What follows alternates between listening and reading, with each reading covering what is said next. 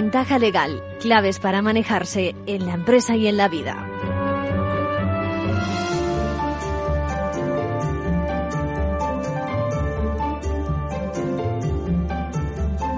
Queda abierto el año judicial 2022-2023. Se levanta la sesión. Con estas palabras de Su Majestad, la semana pasada se daba por finalizado el solemne acto que todos los años por estas fechas simboliza la apertura del ejercicio en el terreno jurídico y en especial judicial. ¿no?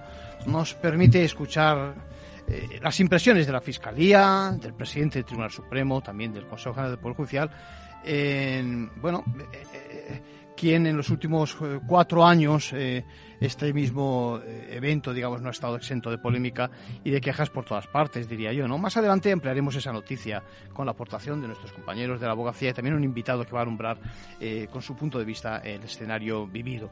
Bueno, bienvenidos, bienvenidos a este espacio de la radio, Radio Inteligente, dedicado a elevar la cultura legal. Ya les decía en la anterior entrega que con muchas ganas de divulgar, de dar entrada a todo tipo de opiniones, como siempre, y centrados en ustedes, en, vosotros, en quienes nos, nos seguís desde, desde cerca en directo tanto los lunes ¿eh? a estas horas, a las 13, como los domingos a primera hora o, a la carta, vía esa dirección web www.capitalradio.es, donde la pestaña del programa está siempre a su disposición para escuchar esta, esta hora semanal y también otras intervenciones a lo largo de la semana. Hoy con nuestra sección manual de crisis, donde vamos a hablar en positivo de salir de esa difícil posición de ser deudor con múltiples acreedores que te asfixian, te asfixian personalmente, ¿no? A los que le rodean, a uno también, incluso porque a lo mejor tienen mal dibujado el mapa de las responsabilidades, los contratos, bueno, ha involucrado a la familia. Ya se imagina. Y digo salir de la crisis como, como lo que está haciendo Carlos.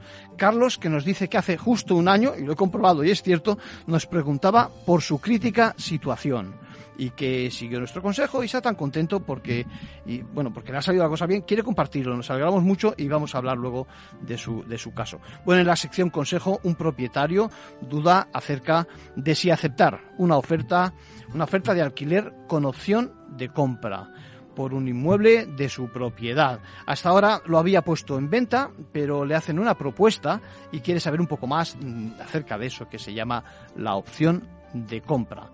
Bueno, eh, también tenemos un comentario de un amigo de Ventaja Legal mm, que se ve sorprendido y superado cuando como, demandante, imagínense la escena, eh, asiste a una vista y en medio de su testimonio, su señoría le interrumpe diciendo que lo que está argumentando es una antinomia. Ahí está, le suelta el palabra, si me lo permiten, eh, a nivel popular, y pone sobre la mesa una vez más eso, aquello del lenguaje jurídico y de la necesidad precisamente de que sea asequible para todos, para el justiciable que decimos en el sector, es decir, el público, todo el mundo, no solo los profesionales. Ya lo comentaremos, porque me consta que incluso algún jurista tampoco se acuerda mucho de aquello que era, que es, que son las antinomias. Bueno, traigo además una consulta muy práctica acerca del trabajo en casa, popularmente teletrabajo, trabajo no presencial. Veremos cómo se está estableciendo en estos momentos en la práctica. Y en la segunda parte del programa vamos a conectar con Manuel Ruiz de Lara, magistrado, porque me gustaría compartir sus impresiones sobre un tema que esta semana ha dado tanto que hablar. y lo que queda, cuidado Hablamos del Consejo General del Poder Judicial, hablamos del Tribunal Constitucional, sus vocales, la renovación, la intromisión del poder político en el Poder Judicial, la independencia, que si el equilibrio de poderes, ya saben, puro Montesquieu a la palestra. Así que vamos ya con una nueva entrega de Ventaja Legal y empezamos con los compañeros que nos traen las novedades de la abogacía.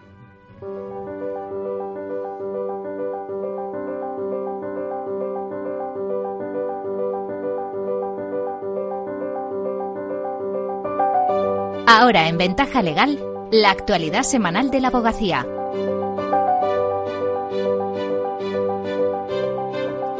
Bienvenidas Isabel y Mercedes, ¿qué tal? Hola, muy bien, buenas tardes. Todo vuestro.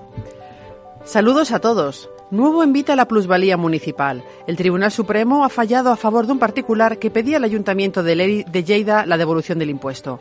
Abre así la puerta a que más personas se puedan beneficiar y recuperar lo pagado. Enseguida les damos más detalles. Carlos Lesmes califica de estropicio la actual situación de la justicia española.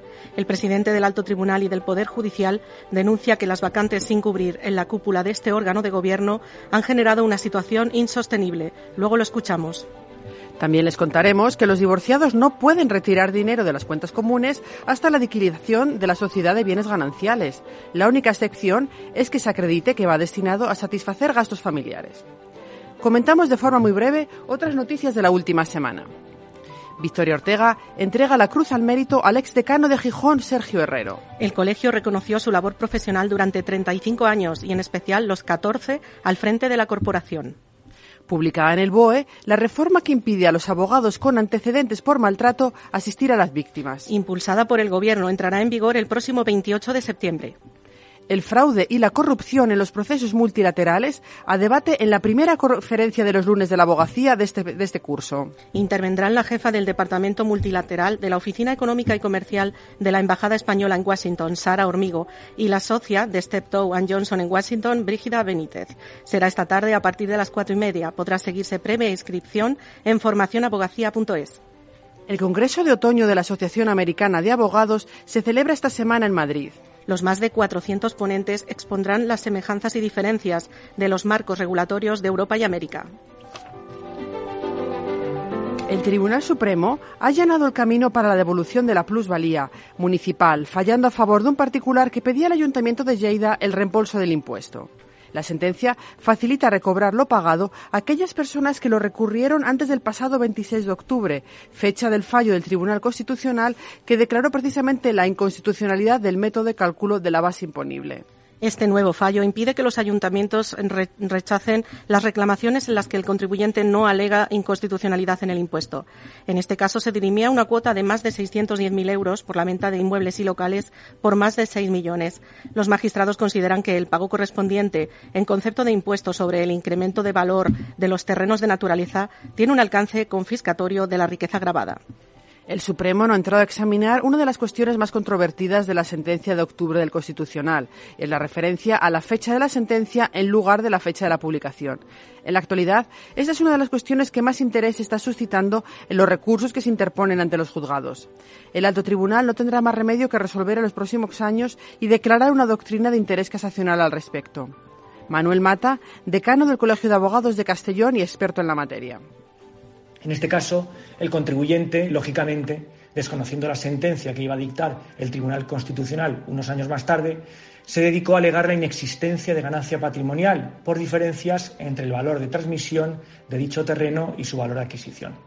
El Tribunal Supremo establece que, pese no haber sido alegado por parte del contribuyente, no es menos cierto que cuando llega la cuestión a dicho tribunal no puede ser desconocida y no existe en la limitación de los efectos que el propio tribunal establece en su sentencia ningún óbice para aplicar la doctrina eh, constitucional. El presidente del Supremo y del Consejo General del Poder Judicial, Carlos Lesmes, ha denunciado en la sesión de apertura del año judicial que las vacantes sin cubrir en la cúpula del órgano de gobierno han generado una situación insostenible en la justicia española. De las 116 presidencias de tribunales, 49 no están desempeñadas por un presidente titular. Además, Lesmes advierte de que en unas semanas la Sala de lo Social y la de lo Contencioso Administrativo del Supremo no podrán constituir sus secciones de enjuiciamiento por falta de magistrados. Todo un estropicio para la justicia española, según el presidente. Es algo que no se haya producido en toda la historia de nuestra democracia. También recuerdo Lesmes que el próximo 21 de diciembre la Sala de Justicia del Tribunal Militar Central dejará de actuar por falta de todos sus miembros procedentes del cuerpo jurídico predeterminados en la ley. Por todo eso, Lesmes hizo este llamamiento a todos los operadores. El valor Estado de Derecho en nuestra democracia no solo exige reconocer el principio de separación de poderes la independencia de los jueces y el respeto a sus decisiones. Supone, antes que nada, el reconocimiento de la primacía del derecho, al que deben sujetarse todos los poderes públicos y las personas privadas, ya que la democracia, las democracias se gobierna a través de las leyes, obra de la voluntad general. De manera que nuestro Estado no será democrático si no garantiza el respeto al derecho. Aviso a los divorciados. No pueden tocar dinero de las cuentas comunes hasta la liquidación de bienes gananciales. Así lo ha fallado el Tribunal Supremo en una sentencia en la que condena a una mujer a reembolsar a la sociedad que compartía con su exmarido la cantidad retirada y no acreditada. Esto, a juicio del tribunal, constituye un ejercicio abusivo del derecho contrario al principio de buena fe. Según la sentencia, la cantidad extraída de 140.000 euros ha sido en beneficio o lucro exclusivo del cónyuge y por ello deberá devolverlo. La única salvedad sería que pueda demostrar que va destinado a satisfacer cargas familiares. La abogada defensora del ex esposo, María Fernández, explica que solo se puede utilizar el dinero de las cuentas comunes para los gastos ordinarios como vivienda, alimentación, luz o colegios.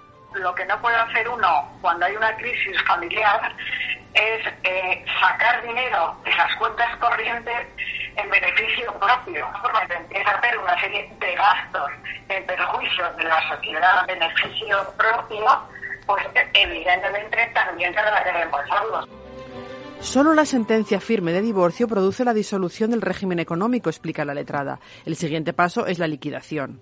Para cerrar la sociedad de gananciales es preciso realizar un inventario de los bienes que forman el activo y las deudas y cargas que integra la sociedad, calculando su valor en el momento de la disolución. Y terminamos con el abogado de esta semana. ¿Quién es Mercedes y por qué? Se trata de Javier de Cominges. Ha sido el impulsor de una batalla legal que culminó la semana pasada con la aprobación en el Consejo de Ministros de la norma que garantiza el subsidio de desempleo a las empleadas domésticas. La nueva ley dota al colectivo de los mismos derechos que al resto de trabajadores. El abogado inició esta lucha en 2019 para que se reconociera a Mariana, una empleada del hogar de 50 años, el derecho a la prestación de desempleo, algo que en nuestro país se denegaba. De Cominge solicitó a un juzgado de Vigo que remitiera la cuestión prejudicial al Tribunal de Justicia de la Unión Europea.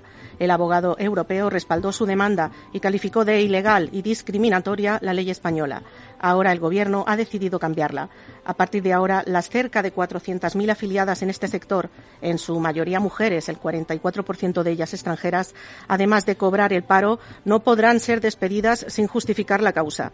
Es el final feliz de un camino iniciado por el abogado Vigués. Que han aprovechado, digamos, esta sentencia que pone el foco sobre la vulneración que tiene este colectivo feminizado en una situación de vulnerabilidad y es más ambicioso porque las reformas que se han señalado, que se han publicado, y es mucho más amplia, también es cierto, que lo que se analizaba en la sentencia, que era la protección por desempleo. Digamos, dignificar y, y dar unos derechos a una situación que era absolutamente injusta. Enhorabuena al abogado y a su defendida por esta importante conquista. Con eso terminamos por hoy. Hasta la semana que viene. Muchas gracias Isabel, muchas gracias Mercedes. Hasta la semana que viene. Gracias.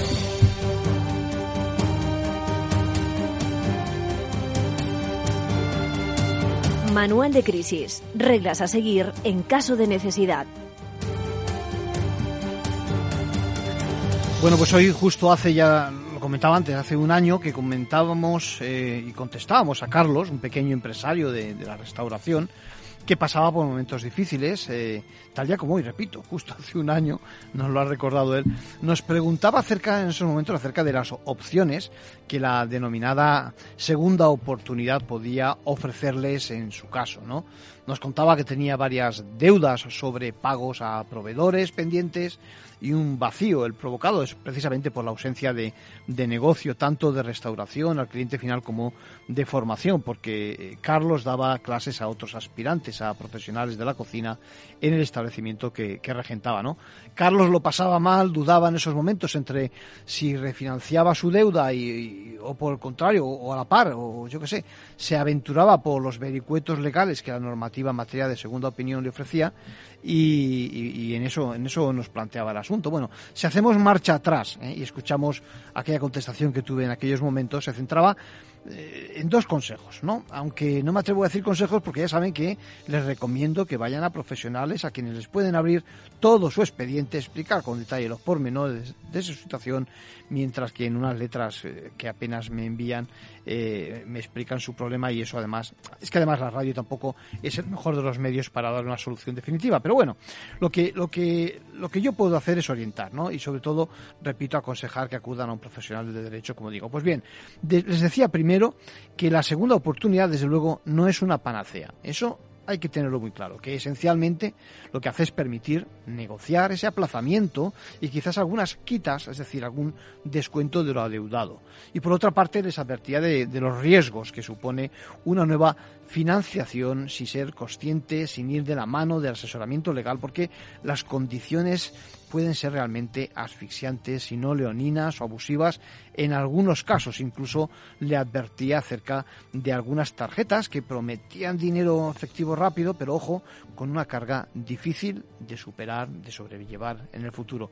Bueno, hace justo un año le dije que mi experiencia lo más recomendable sería potenciar al máximo la entrada de ingresos que además se empezaba a ver factible, porque el origen del problema no fue otro que ese parón que supuso la pandemia y que tenía que lograr convencer a sus deudores de que estaba en el buen camino para abonar sus deudas. La verdad es que el pasado miércoles recibí esa llamada muy grata, ¿eh? gracias Carlos, que quiero compartir con ustedes, donde Carlos me cuenta que está logrando superar el bache, que aunque no consiguió por escrito el acuerdo, el aplazamiento de esa financiación por parte de los acreedores de la deuda, como ha ido afrontando poco a poco, según ha podido, los distintos pagos, ha ganado su confianza y en estos momentos tiene encauzado un plan de pagos, habiendo saldado ya pues por lo menos un tercio de la deuda pendiente y está cumpliendo con los plazos acordados. Carlos, decirte que me alegra mucho que nos digas que estás camino de solucionar tu problema. Me gustaría, y por eso hago público tu mensaje, que transmitiéramos a nuestros oyentes que la mejor solución pasa por acometer el problema de origen frontalmente y que suele ser la carencia de negocio porque nadie quiere ni ser deudor ni insolvente, salvo esos casos extremos y son los menos de profesionales de, la estafa y demás. Carlos explica que no pudo, no pudo poner en marcha el mecanismo de la segunda oportunidad porque entendía que lastraba casi, casi de por vida su situación, ni su opinión, bueno, ni se lanzó a fórmulas de financiación agresivas, por decirlo de alguna forma. Esencialmente lo que hizo fue esforzarse, precisamente, y leo textualmente, no sabes cuánto, Arcadio, por demostrarle a los acreedores que el problema era grave, pero no definitivo cierro comillas. Bueno, aquí al final su único objetivo ha sido a corto y medio plazo responderle las deudas eh, y que no se le bloquease. Aparte también, y estoy acabando ya, nos comenta que siempre hay que siempre hay, hay un mal que por bien no viene, ¿no? Como se diga. Bueno, pero que a resultas de este de, de este conflicto con esta nueva situación ha definido claramente, perfectamente, dice su negocio, ha seguido el consejo que le dimos en separar familia y restauración no trasladar riesgos inherentes al negocio a los suyos eh, propios, ¿no? Y, para eso ha creado sociedades, bueno, además ha incluido a algún socio estratégico y a su pareja, pero solo a nivel de partícipe y está poniendo especial interés en todo eso relacionado con la con la contratación de proveedores, respeto de comunicaciones por reformas y en general las instalaciones que hacen la cocina y el salón, porque recordemos que eh, también lastraba una serie de multas eh, que ha tenido que embargar, como dice, para que no le perdón, que, que, pagar para que no le embargara. Pues acabamos. Carlos, gracias por acordarte de alguna forma seguir nuestro consejo y te deseamos lo mejor en esta nueva etapa que estoy seguro de que te lleva al éxito. Un abrazo.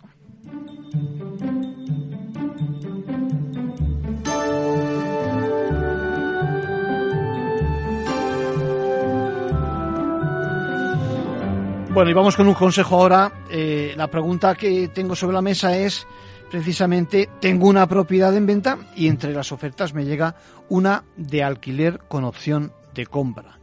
Bueno, no, no me lo había planteado, me dice eh, Pepe, hasta ahora, porque no sé muy bien qué implicaciones tiene y me gustaría conocer precisamente en qué consiste este tipo de alquiler y de alguna forma evaluar si me podría interesar, ¿no?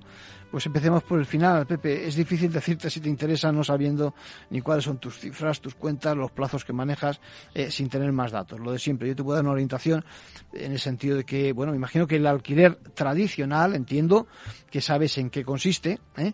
y en este caso el añadirle la opción de compra es una forma que, tiene, que se tiene de que el inquilino pueda aspirar a adquirirlo una vez que se cumpla ese tiempo que estipuléis, ¿eh? de manera que por lo menos una parte, una parte de lo que te ha aportado hasta entonces se pueda descontar del precio final de adquisición. Hay que ver cuánto, hay que ver los términos del contrato.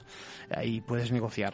Bueno, de alguna manera dicho inquilino se va a ver beneficiado porque de un lado disfruta de una propiedad que pretende adquirir y posteriormente la verdad es que es una manera de hacer caja si no dispones de cantidad suficiente para afrontar el mínimo necesario que te exige optar a un préstamo con garantía hipotecaria. Y por supuesto, también te supone poder disfrutar o no del inmueble y así acabar de decidirte, no es una tontería del todo, sobre si te conviene si te conviene comprar. Bueno, en los casos en los que la localización es interesante y permite, por ejemplo, continuar un negocio que si no habría que traspasar o donde habría, se podría perder la clientela, también es muy útil el poder ejercitar, entrar en una opción de estas con la opción de compra. Bueno, en lo referente alquilar, en lo referente alquilar tienes que tener en cuenta los mismos aspectos que tendrías en un contrato de esa clase, ¿no? Que si los plazos, que si los importes, a quién le corresponden las obligaciones de pago, de agua, energía, comunidad, etcétera. Recuerda que se ha de hacer un mantenimiento correcto como inquilino,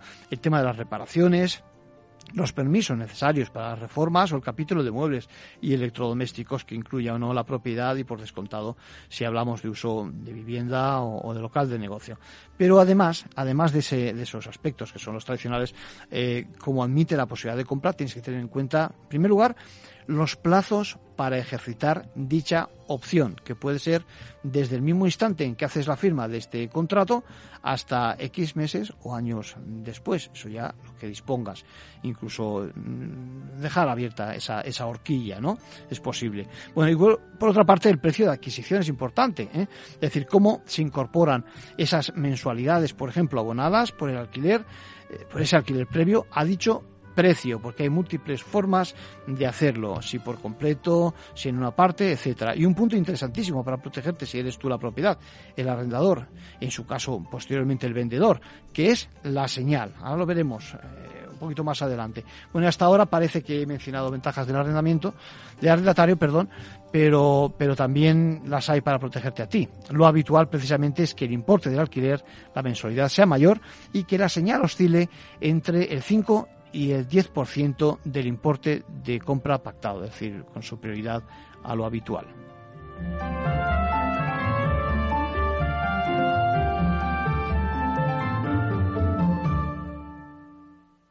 ¿Qué es ir más allá? Con Arval podrás llegar donde te propongas de la forma más sostenible y asegurar un mundo mejor contribuyendo a la seguridad en carretera, al futuro de las ciudades y a la calidad de vida. Ser responsable sin tener miedo al liderar el cambio. Arval, la transición energética arranca aquí. Más información en arval.es.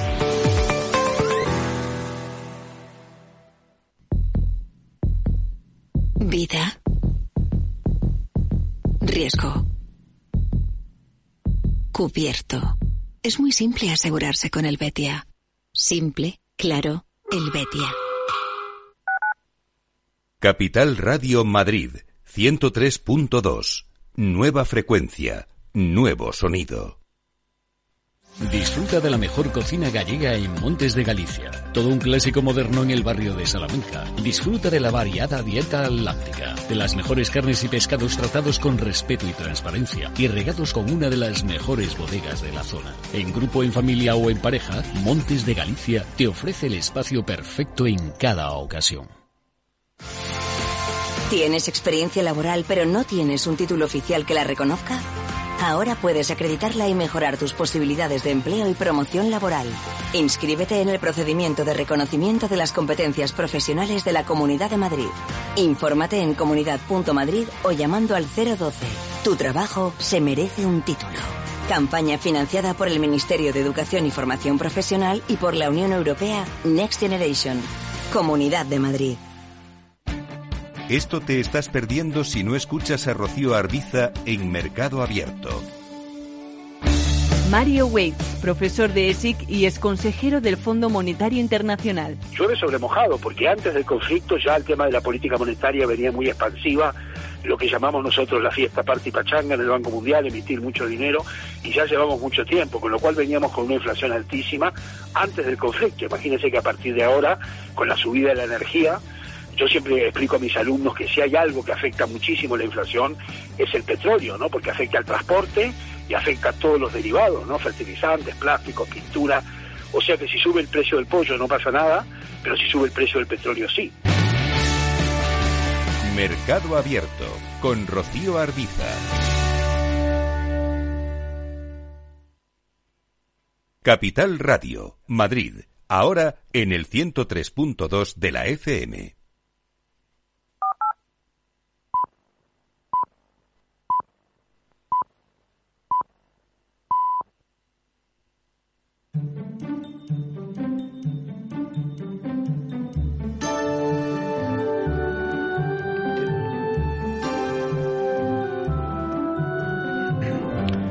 Bueno, y si preguntamos, lo decía antes, si preguntamos eh, en la calle acerca del Consejo General del Poder Judicial, del Tribunal Constitucional, yo creo que la respuesta que nos va a dar aquel que, que no es conocedor de esta materia, porque no está en la profesión, etcétera, es que qué lío, ¿no? Que qué lío, sino qué espectáculo.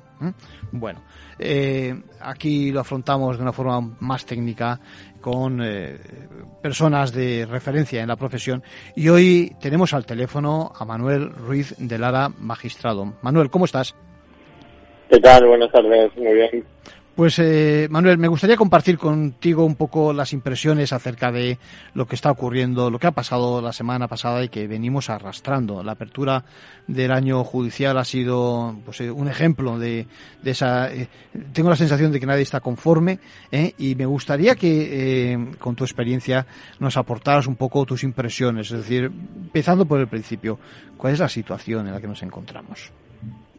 Bueno, la situación es catastrófica, la verdad, porque tenemos un Consejo del Poder Judicial en funciones que lleva sin renovarse ya pues casi va a ser cuatro años, que encima no puede efectuar nombramiento de altos cargos de la Judicatura, de magistrados del Supremo, con lo cual se van produciendo vacantes en el Supremo y no se pueden cubrir de ningún modo.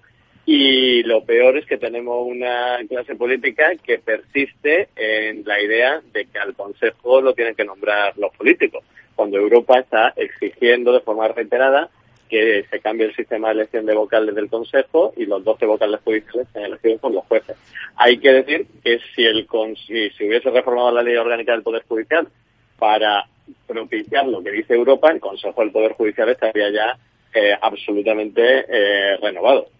Entonces nos encontramos en una situación que, que, bueno, que condiciona y además esto no es una cuestión corporativa, porque claro, lo grave de esto es que al no cubrirse vacantes de órganos judiciales se le está ocasionando un perjuicio al ciudadano porque evidentemente el que tenga interpuesto un recurso de casación ante el Tribunal Supremo, pues su causa va a ir mucho más lenta porque se van quedando vacantes en el Tribunal Supremo y no son cubiertas con la última reforma que se hizo en la ley orgánica. Además, a mí, a mí me llama mucho la atención una, una cuestión este gobierno, que yo, sinceramente lo considero abiertamente antidemocrático, que se quiere cargar la separación de poderes y, el Estado de Derecho, resulta que modifica la ley orgánica para que el Consejo no pueda efectuar nombramientos mientras no se renueve y después se vuelve a enmendar a sí mismo y modifica la ley orgánica para que efectúe solo los nombramientos del Tribunal Constitucional, porque Sánchez cree que así bueno podrá nombrar a los magistrados de, a los que les corresponden a la cuota del gobierno y podrá digamos meter en el constitucional pues personas que puedan ser afines y que de alguna forma pues puedan dichas resoluciones conforme a los intereses del partido. Hay que decir que eso encima es un desprecio a los candidatos a magistrados del Tribunal Constitucional y que, y que tampoco es así, que tampoco quiere, esa es la creencia del político, pero, pero eh, en definitiva no se produce esa, esa situación. De todas formas, en el ámbito de la justicia hay que recalcar que no es solo que exista independencia judicial, sino también que haya una apariencia de imparcialidad y de independencia. Y desde luego eso no se consigue con un Consejo del Poder Judicial nombrado por políticos. Claro. Eh, al final, eh, la parte de espectáculo que decía yo, ¿no? El que, el que no sepa de la materia dice, bueno, estos señores están peleándose, al final, eh, al final, yo, digamos, ciudadano justiciable que decimos en la profesión, ¿en quién confío? Eh, Manuel, ¿estás de acuerdo conmigo en que el problema es de raíz, ¿no? Es decir, es de concepción. La culpa, déjame que lo diga con una cierta ironía, ya sé que esto en la radio no, no se entiende muchas veces muy bien, la culpa la tiene Montesquieu, ¿no? Es decir, el, el, el, el, señor que, digamos, que proporciona ese principio de separación de poderes, ¿no? Y que habla del balance entre unos y otros y que, y que parece que es lo que no se está respetando en estos momentos. ¿Es cierto? ¿Es así o cómo lo ves tú? Sí, hay que recalcar que nosotros tenemos, el Poder Judicial es independiente, o sea, los jueces y magistrados dictamos resoluciones con absoluta independencia. Pero el político lo que quiere es dominar nuestro órgano de gobierno, que es el que tiene las competencias en materia de nombramiento, de régimen disciplinario, eh, de cualquier situación profesional de, de los jueces, para influir de alguna forma en esa independencia judicial. Es el objetivo que tiene. Ese es el único motivo. Si el Consejo no efectúa ese nombramiento, por ejemplo, el político no tendría ningún interés en eh, nombrar a vocales del Consejo General del Poder Judicial. Claro. Hay que recalcar, como ven, yo estoy diciendo el político, porque eh, tanto el Partido Socialista como el Partido Popular en el pasado ahora parece que ha cambiado, pero que también estaría dispuesto a ceder en una potencial reforma, renovación del Consejo, eh, dicen, han defendido que había una elección parlamentaria y eso no es cierto no hay elección parlamentaria. Hay un pacto, un reparto del pastel entre los líderes de los dos partidos políticos y después el Congreso y el Senado ratifican ese pacto. Pero los candidatos, jueces a vocales del Consejo del Poder Judicial ni siquiera se presentan ante las cámaras para que los diputados le hagan preguntas sobre su trayectoria profesional. Es que los diputados y senadores ni siquiera conocen el currículum de los candidatos y se limitan simplemente a validar eh, la la elección de, los dos partidos políticos. A mí me llama mucho la atención que en el año de apertura eh, judicial el presidente del Tribunal Supremo exhortaba a Feijóo y a Sánchez a que pactasen. lo que era un recono lo que era un reconocimiento eh, implícito de que todo esto es una farsa política, porque según la ley orgánica lo que correspondería ahora que el presidente, la presidenta del Congreso y el presidente del Senado convocasen un pleno para que se eligiesen a los 12 vocales judiciales. Eh, y sin embargo no se hace, con lo cual eso demuestra que al fin y al ni hay elección parlamentaria, lo que hay es una farsa política en el que los diputados simplemente y senadores validan, ratifican lo que le ha dicho su jefe, tanto en el Partido Socialista como en el Partido Popular. Claro, sí, además, además como apuntas, ese ejercicio de transparencia que estaría bien, es decir, que de alguna forma se, se examinaran, entre comillas, ante en el Parlamento, ¿no? Pues eso no existe, ¿no? Es decir, es una, es una elección a dedo por otras vías. Eh, déjame que te pregunte, la gente se pregunta a nivel de calle si no habrá dos justicias. Yo, en más de una ocasión he dicho, eh, en principio, esto no afecta al señor que en estos momentos tiene un asunto en un juzgado, de lo mercantil o de lo penal, etcétera, etcétera, y, y, me confirmas que es así, es decir, que el día a día de la justicia por suerte va por otra vía, que los jueces sois independientes y ya está, pero no deja de ser cierto que si buscan algún tipo de, digamos, intromisión en las altas esferas es precisamente porque para determinados casos, sí, claro, intentan ejercer presión, ¿es así? Eh, sin lugar a duda, o sea, ese es el objetivo que tiene. Claro, yo, eh, si yo estoy en mercantil, evidentemente dicto resoluciones independientes y si estuviese en la Audiencia Nacional, pues también dicto resoluciones independientes y así mis compañeros de la Audiencia Nacional. Pero el problema es que, claro, el político, lo que, bueno, el Consejo tiene, por ejemplo, las potestades disciplinarias. Es lo que dijo el señor López, el palo y la zanahoria. La zanahoria sería un nombramiento de altos cargos y el palo sería la potestad disciplinaria. Entonces, si un magistrado de la Audiencia Nacional pues investiga a un determinado político y ese político a su vez ha nombrado determinados vocales del Consejo del Poder Judicial que puedan funcionar afines, que son los apadrinados por el correspondiente político, no me negará que mm, por lo menos en apariencia existe un riesgo de que se ponga en peligro la independencia judicial, porque por esa vía el político nombra un vocal afín con el objetivo de decir, oye, darle un toque a este juez o a este juez que me ha investigado o me ha imputado un cargo de mi partido, no le nombréis magistrado, por ejemplo, del Tribunal Supremo, presidente de un Tribunal Superior de Justicia. Eso es lo que quiere, al fin y al cabo, ese es el objetivo del político y por eso quiere amarrar y elegir y tener influencia en el Consejo del Poder Judicial. Vamos, no es algo que, que diga yo, lo decía el propio señor Rufián, ¿no? Que decía, dice, bueno, nosotros, hombre, no aspiramos a eh, controlar el Consejo del Poder Judicial, pero sí, tenemos, sí queremos tener a alguien ahí que, sea, que, tenga, que tenga oídos a, lo que lo que delibera el Consejo del Poder Judicial, ¿no? O sea, hay una eh, idea constante de controlar el Consejo del Poder Judicial. Alguien que les atienda mínimamente, ¿no? Por lo menos. Bueno, y, y, y, luego está el perjuicio que tú lo apuntabas antes, en el sentido de que al final, en efecto, y lo comentaba el propio Lesmes, en el propio Tribunal Supremo llega un momento en que se puede producir una cierta paralización, ¿no? Es decir, que algunas salas, la de lo social, la de lo contencioso, eh, sufren los rigores de esos no nombramientos, ¿no? Efectivamente, o sea, es, eh, estamos en esa situación porque, claro, se van, magistrados se van jubilando, eh, bueno, incluso alguno ha, fallecido y esa plaza no, no se cubre.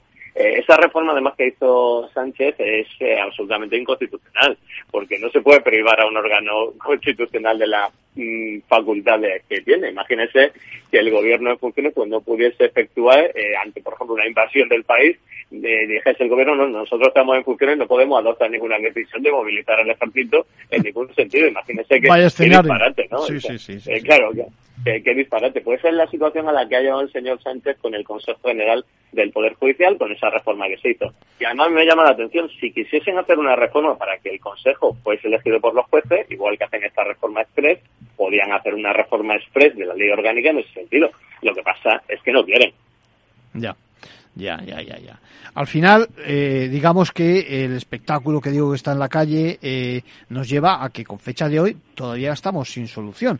Y además hay un tema añadido y es el Tribunal Constitucional. Hay que aclarar que el Tribunal Constitucional no es, eh, digamos, el Consejo General del Poder Judicial y los jueces y tribunales, ¿no? Pero, pero se ve afectado también por, esta, por estas decisiones se ve afectado porque al fin y al cabo el gobierno lo que quiere es, es la misma idea perniciosa de, de, siempre, es decir, bueno, a ver si consigo, digamos, eso de una mayoría progresista dentro de, magistrado del constitucional y así, pues bueno, a lo mejor me validan determinadas leyes que he aprobado en esta legislatura, ¿no? Esa es la creencia que tiene.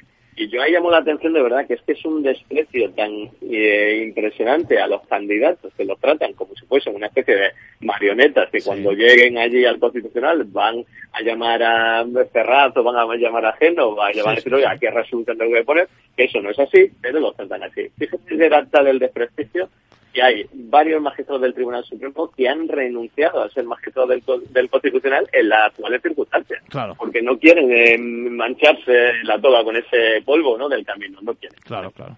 Y además es que al final la apariencia es muy importante, es decir, no tener una imagen de que estás eh, involucrado con, aunque luego digamos que pongas en marcha tu, no tanto tus ideas políticas, sino las leyes y demás, como es tu obligación, pero es una, es una, es una imagen pésima, yo creo que de, de la justicia que se entiende que tiene que ser otra cosa. Eh, me parece, me parece una, un, acertado, una acertada eh, opinión, reflexión. Eh, ¿Dónde estamos ahora? Es decir, ¿cuál sería el siguiente paso? Porque estamos esperando precisamente a, eh, a decidir acerca del cauce de los magistrados del Constitucional, pero seguimos igual, como decía Lesme, casi que, que hace cuatro años, ¿no? Efectivamente, seguimos eh, igual que hace cuatro años. Bueno, hay que decir que el señor Lesmes, aunque ahora parece que ha variado de posición, en su día defendió el sistema de elección parlamentaria, aunque estuvo en una comisión también para elegir, para que se hiciese un texto articulado y que los jueces eligiesen al Consejo. El señor Lesmes parece que va variando según la, según las circunstancias, pero también es, eh, bueno, uno de los eh, culpables, digamos, de esta situación, ¿no? Eh, la situación que estamos de parálisis absoluta, porque ahora mismo pues no puede nombrar, no se renueva porque no llegan a un acuerdo los partidos políticos y tampoco quieren reformar la ley orgánica en ese sentido. Yo lo que defiendo es que se tiene que reformar primero la ley orgánica, que los jueces elijan a los vocales del Consejo General del Poder Judicial, a los 12 vocales, los otros ocho juristas serían elegidos por las Cortes, juristas de reconocida competencia, y a partir de ahí, una vez se modifique la ley orgánica, entonces eh, se procederá a la renovación del Consejo del Poder Judicial.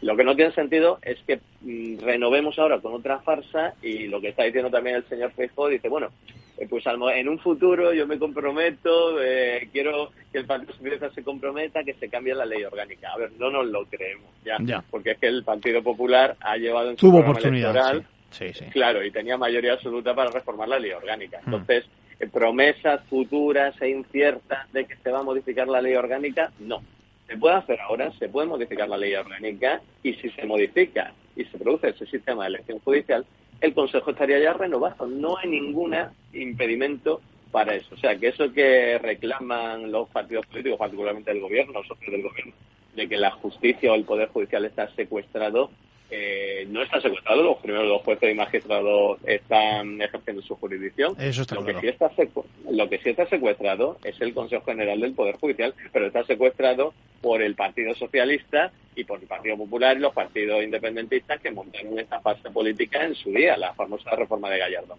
Eh, y mientras no se modifique esa ley orgánica, pues seguirá secuestrado por los correspondientes partidos políticos. Si estamos hablando de independencia, parece que lo más sencillo, voy a reducir la cosa a lo mínimo, es que los propios profesionales que, que disfrutan y ejercen esa independencia, los propios jueces y magistrados, eh, se votasen en listas abiertas, ¿no? Y, y mi pregunta es, eh, además, ¿no habría que introducir ahí también a otros que se llaman ahora operadores jurídicos, quizás a, a abogados, a procuradores, a LACs, a letrados? ¿Qué te parece?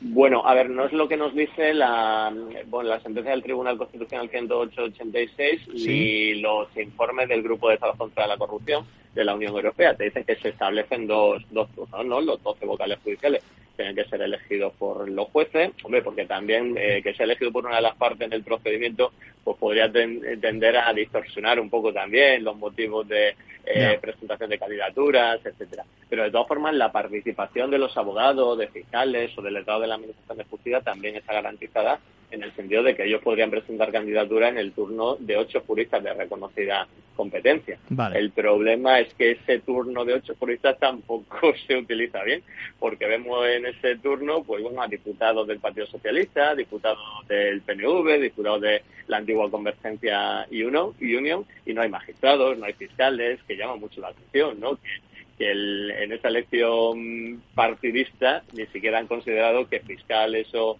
eh, magistrados sean juristas de reconocida competencia y han puesto algún diputado que lleva sin ejercer eh, la abogacía pues desde hace décadas. ¿no? Sí, sí, sí, que no, no, no se le reconoce porque no existe, quizás, y directamente se le apunta. Déjame que te pregunte, eh, traslademos a los oyentes también que lo que estamos eh, diciendo, esa independencia, la propugna también Greco, ¿no? Europa, en general, eh, cuéntanos un poco eh, es- es- ese, ese impulso, esa necesidad, porque tarde o temprano yo creo que Europa también va a intervenir. Bueno, ha tenido ya algún atisbo, ¿no?, de intervención.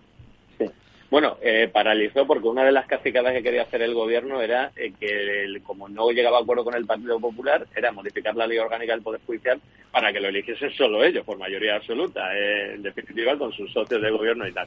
Y esa cacicada que se le ocurrió al señor Sánchez, pues la paralizó la, la Unión Europea, esto era una disparate.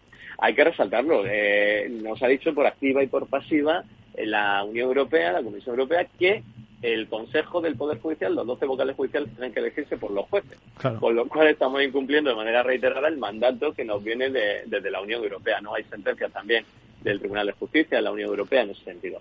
Eh, con lo cual exponemos a España bueno, pues a posibles sanciones también eh, en un momento dado por parte de la Unión Europea ante esta situación eh, calamitosa que no pasa en ningún país miembro de la Unión Europea. Sí, sí, que, no- que, que no- al final que estemos en la lista de, con todos los respetos, de los húngaros y de los polacos, si no recuerdo mal, etcétera, por estos motivos es una cosa, pues eh, no sé cómo calificarlo, pero, pero realmente la verdad que no es de recibo. Eh, eh, ¿Llegaremos a un quinto año en la misma situación? Déjame que sea negativo. Bueno, este paso. que sí, o sea, parece que sí, parece que sí, porque porque la situación es de bloqueo en, en ese sentido, ¿no?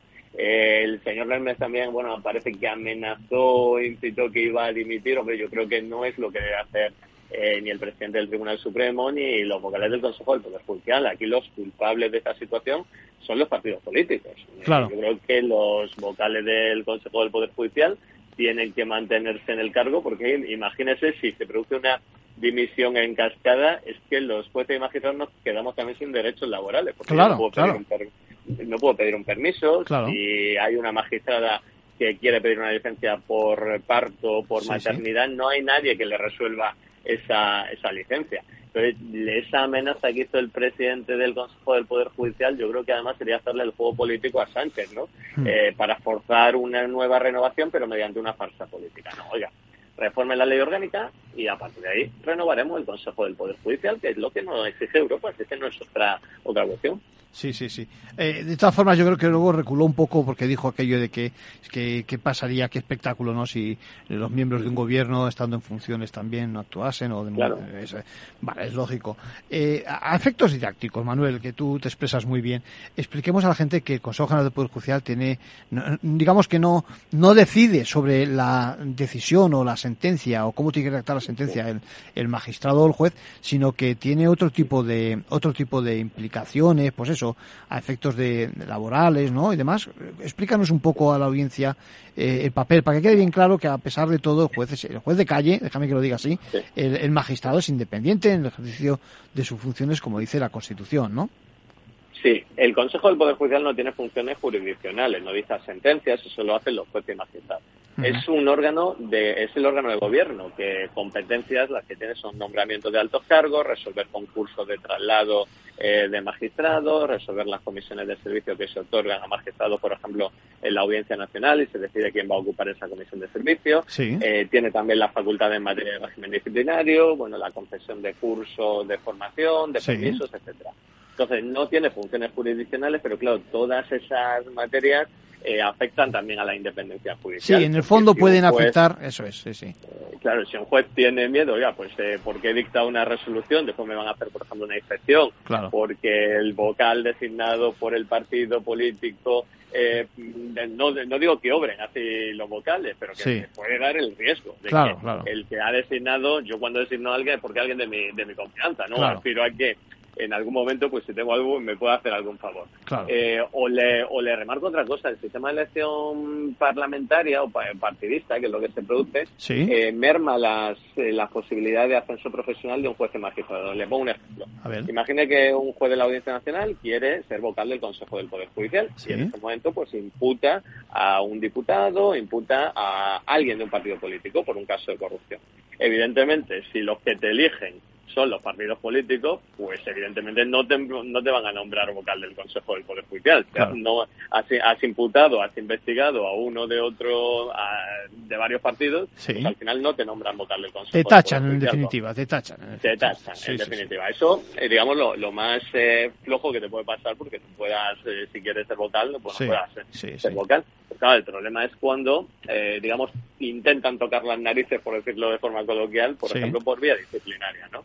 Eh, y eso sí, tiene que ser, el Consejo del Poder Judicial no dicta sentencia, pero las materias que lleva tienen incidencia en la independencia del juez, lo cual tiene que estar totalmente desligado de los partidos políticos. Sí, sí, sí. Son, son materias, son temas que parecen sutiles, pero que al final pueden perfectamente calar en, el resultado de una, de una decisión, ¿no? Y sobre todo, a mí me sorprende mucho, por ejemplo, todo el tema de la paralización, ya digo, del Tribunal Supremo. Es decir, no sé, quizás sea un ingenuo, pero piensa que más bien que son cuestiones técnicas, que eso de sentar jurisprudencia y que al final los magistrados y los jueces que, que se sirven del ejemplo del Tribunal Supremo no puedan avanzar, eso me parece un, atraso. O sea, es que esa parte del bloqueo en el sentido técnico y en el sentido, déjame que lo diga, profesional como abogado, me parece, me parece, pues eso, una especie de insulto o de menosprecio ¿no? al, al ciudadano y a los profesionales y, utilizar la justicia en detrimento del ciudadano, porque parece que al gobierno no le importa para nada eh, los derechos de, los justiciables y entonces con el objetivo de presionar para que se renueve mediante otra farsa política, pues dice, bueno, pues le quito las competencias y que esto se hunda, ¿no? Que, que se hunda eh, la justicia y el propio Tribunal Supremo y tal. Yo imagínese eh, los ciudadanos pues que están eh, jugándose intereses económicos, incluso intereses familiares, que tienen un recurso de casación ante el Tribunal Supremo que no se resuelve en años. Y no se resuelve porque el gobierno le ha privado de competencia en cuanto al nombramiento eh, al propio Consejo y hay vacantes en el Tribunal Supremo y se va colapsando. Por intereses eh, partidistas, está claro, sí, sí, sí. Por, sí. por intereses partidistas, exclusivamente. O sea, y, hay, hay ciudadanos pues, que se están jugando bueno pues su, su vida económica, su vida profesional o su vida personal familiar y que evidentemente la justicia tardía, aunque al final se dice resolución independiente, pero termina por no ser justicia porque porque le hunden la vida a una persona, claro. Está claro, está claro que no es ningún ejemplo, que no son formas y que al final lo pagamos todos. Aunque dijera yo eso de que hay dos justicia en el sentido de que a nivel de calle pues no nos puede afectar, pero bueno, indirectamente por esa vía sin duda alguna. Y si tienes un caso en el Tribunal Supremo, pues ya entre comillas te puedes morir en esos en esos supuestos, ¿no? Manuel Ruiz de Lara, magistrado, me encanta su enfoque, tu enfoque, si me permites, y, y esperemos que no sigamos con la catástrofe que estamos diciendo, ¿no? Y que, que no exista ese ese, quinto ejercicio con la misma fórmula y que de alguna, de alguna forma, digamos, eh, entren en razón, sobre todo nuestro, nuestros políticos. Eh, gracias por tu intervención tan clara. Muchísimas gracias, un placer. Hasta ahora.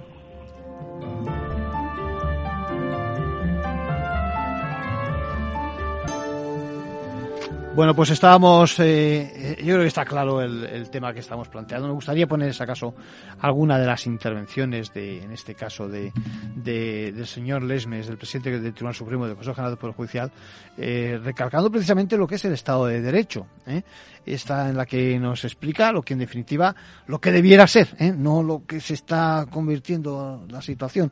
Creo que lo tenemos y podemos escucharle. En expresión reciente del secretario general de las Naciones Unidas, el Estado de Derecho es un principio de gobernanza en el que todas las personas, instituciones y entidades públicas y privadas, incluido el propio Estado, están sometidas a las leyes.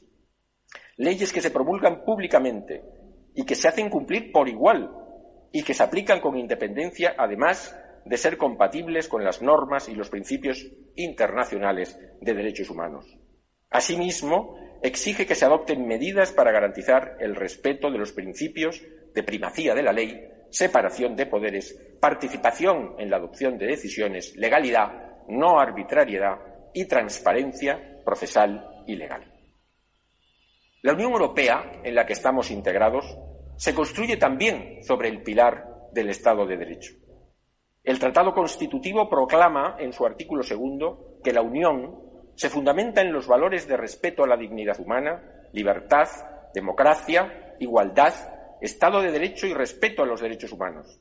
Y la Carta de Derechos Fundamentales de la Unión Europea repite este enunciado en su proclamación solemne, concretando en su artículo 47 el derecho de los ciudadanos europeos a obtener una respuesta de un juez independiente e imparcial en las causas seguidas ante la justicia. Bueno, quiero, quiero acabar también con sus propias palabras desde, desde lo ideal, ¿eh? donde se habla de, precisamente de esa apuesta por la independencia. La justicia española está siendo sometida a unas tensiones que pueden abocarla a la inoperancia y minar la confianza que los ciudadanos tienen en ella. Comencemos, señor, por el posicionamiento que nos corresponde en el sistema político nacional. Según la Constitución, la democracia está indisolublemente unida al Estado de Derecho y este a la existencia de un poder judicial independiente. El derecho necesita de los jueces para su realización. Las normas y los principios no pasarían de ser meros enunciados retóricos sin un instrumento de garantía que les proporcione efectividad. De manera que el respeto al derecho comporta ineludiblemente el respeto a la decisión judicial, pues sólo a través de ella se garantiza la efectividad de las normas jurídicas. Entenderlo de otra manera es considerar el derecho como mera retórica oportunista que puede ser cambiada a conveniencia mediante el simple trámite de neutralizar por diversos procedimientos las sentencias judiciales que no son conformes con el interés político del momento. Sirva de ejemplo a lo que estoy diciendo ese reciente discurso político que aboga, sin mayores precisiones, por la desjudicialización en referencia a los hechos acontecidos en Cataluña en el año 2017, a los que antes hemos hecho referencia. Se habla así, sin rubor alguno, de la necesidad de huir de los jueces que garantizan la aplicación de la ley como fórmula de solución pacífica y ordenada de las controversias, como si fueran estos, los jueces, los que hubieran provocado los conflictos con sus actuaciones en defensa de la legalidad. Bueno, queda dicho, lo dejamos hoy aquí, nos hemos dejado alguna cosa en el tintero, la próxima semana más, mucho más.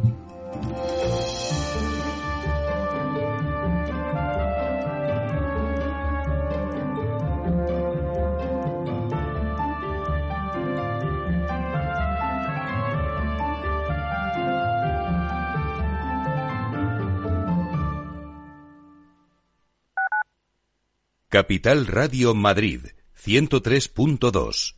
Nueva frecuencia. Nuevo sonido. ¿Sabías que cuando llegues a la próxima estación de metro aún no habrá acabado tu canción favorita? ¿Sabías que la red de metro suma 290 kilómetros con 293 estaciones? Es decir, que hay una estación por kilómetro. ¿Y sabías que todo esto es por ti? Muévete en transporte público. Consorcio Regional de Transportes. Comunidad de Madrid. Acción. Emoción. Pasión. Deporte en estado puro todos los días en el balance de la mano de Paco Lloret. Entre las 8 y las ocho y media de la noche, el balance de los deportes en Capital Radio. No pierdas detalle de todo lo que afecta a tus inversiones y a tu bolsillo. Toda la información en Mercado Abierto con Rocío Arbiza, de 4 a 7 de la tarde en Capital Radio.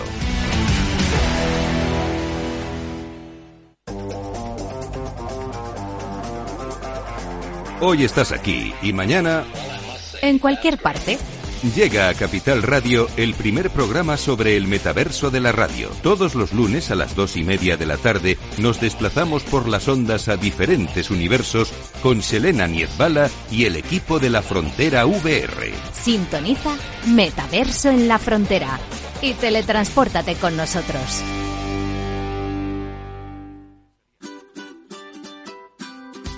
Mesa y Descanso es el programa donde Mar Romero te acerca cada fin de semana los mejores productos, te invita a disfrutar de los buenos vinos de cada denominación de origen y a conocer restaurantes y lugares de ocio con un encanto especial. Mesa y Descanso, los domingos a las 13 horas, aquí en Capital Radio. Capital Radio, 103.2 FM.